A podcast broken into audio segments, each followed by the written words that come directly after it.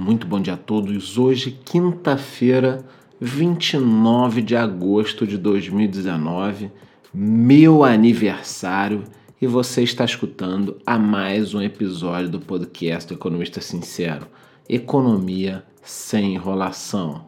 Bom, começamos o podcast de hoje com uma bomba. A Argentina vai iniciar um processo para estender os prazos de vencimento da sua dívida com credores privados e com o Fundo Monetário Internacional, o FMI, como forma de manter aí a sua capacidade de pagamento. Ontem, o ministro da Fazenda, Herman Lacunza, disse: a prioridade é garantir a estabilidade, porque é inútil lançar medidas de reativação se não houver estabilidade. Meus amigos, está declarada mais uma moratória argentina. Lacunza, né, que assumiu o cargo na semana passada, se reuniu com o presidente do Banco Central, Guido Sandleris, e com a equipe do FMI que estava estando na Argentina para avisar sobre tudo isso. Os pagamentos a pessoas físicas prosseguirão normalmente e o governo agora iniciará um prazo de extensão de vencimentos da dívida dentro aí da legislação estrangeira. Olha, ao longo do dia eu darei mais notícias sobre isso lá no meu Instagram. Mas a minha opinião é que tacaram fogo no parquinho, né? Quer dizer, eles estão tomando medidas arriscadas. A Argentina já é conhecida como mal pagador internacional. Ainda não conseguiu apagar a péssima imagem do último calote que eles deram. Foi negociado depois em Nova York. Muito tumulto. Eles acusaram os banqueiros de abutres. É tudo muito recente. E agora vem com esse papo de renegociações. Então fique ligado que eu trarei todas as informações para vocês em primeira mão. E o Banco UBS reduziu a expectativa de crescimento para a economia brasileira esse ano e no próximo, cortando a sua expectativa do PIB de 1% para 0,8% em 2019 e de 2,2% para 1,5%. 1,5%, gente, em 2020. Abre aspas. Estamos considerando o efeito dos fatores externos contra o impacto positivo do andamento das reformas. Uma política monetária mais flexível e sem a piora das condições financeiras locais. Fecha aspas. Quer dizer, eles estão dizendo aqui que esses números já consideram um cenário global complicado, mesmo com boas medidas por aqui. Em relação ao dólar, o pessimismo se mantém, aumentou a expectativa de 3,80 para R$ reais já em 2020. Na realidade, o dólar já está aí muito mais do que R$ reais. Já no Reino Unido, a rainha Elizabeth II aprovou a suspensão do parlamento britânico, sendo que as atividades ficarão suspensas entre 11 de setembro e 14 de outubro.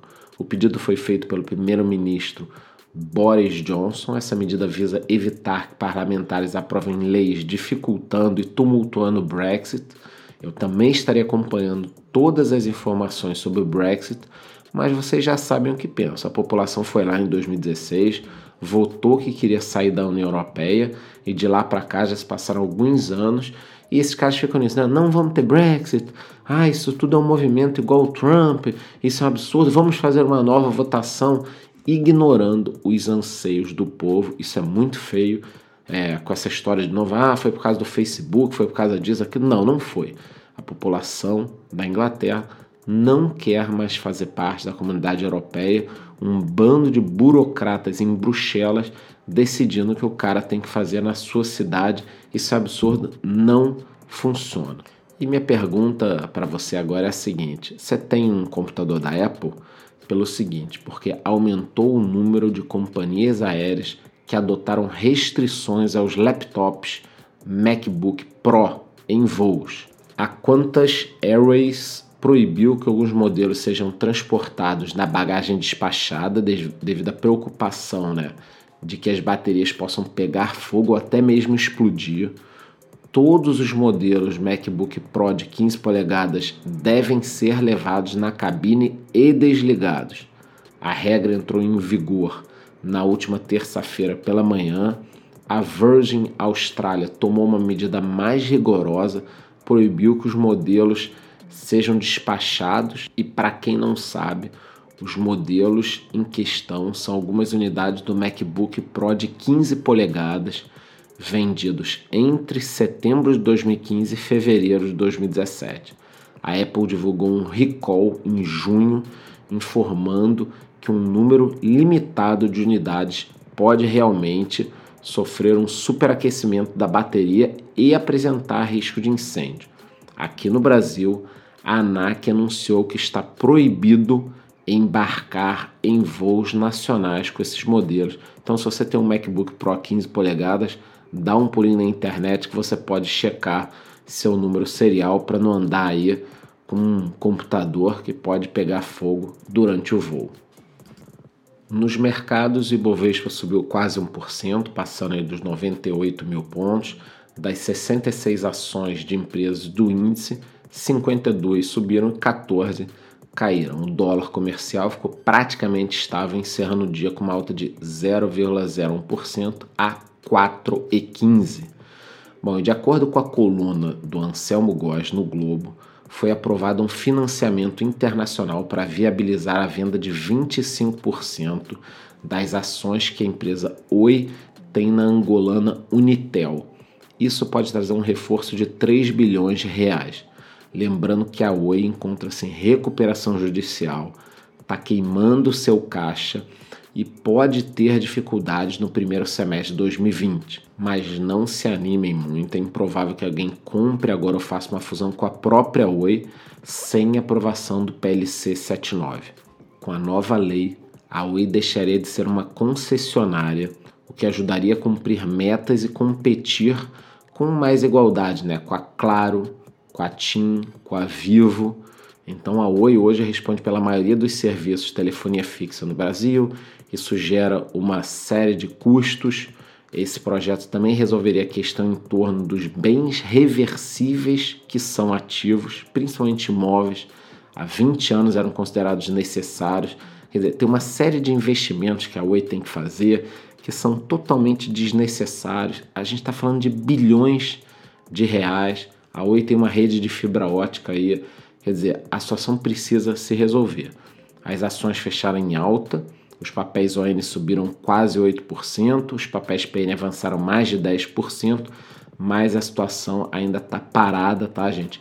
Toda hora eu me pergunto o que, que eu acho da Oi. A Oi está vinculada diretamente ao PLC 79, eu falarei mais sobre isso em vídeo. No mercado de criptomoedas, a CVM, Comissão de Valores Mobiliários, vai sugerir que o Ministério Público investigue as atividades da empresa investimento Bitcoin. Eles prometem um retorno diário entre 1 e 2% por um período de 300 dias. A CVM encontrou indícios de fraude na captação de recursos de terceiro com características de pirâmide financeira na operação da empresa. A Investimento Bitcoin chegou a veicular publicidade em canais de TV aberto de acordo com essa denúncia, tá? Eles oferecem cinco planos com valores que vão de 50 dólares a 500 mil, com essas promessas absurdas e os recursos serem investidos em opções binárias, criptomoedas. Olha, gente, é impressionante. Até quando, até quando as pessoas vão cair nessas pirâmides?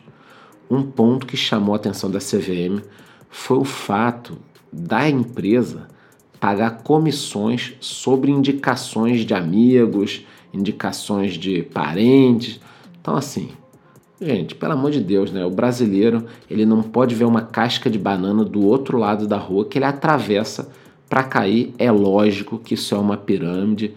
Pelo amor de Deus, não caiam golpes, ainda mais golpes tão descarados e tão fáceis, né, de serem detectados. É isso. Eu vejo vocês amanhã no mesmo horário.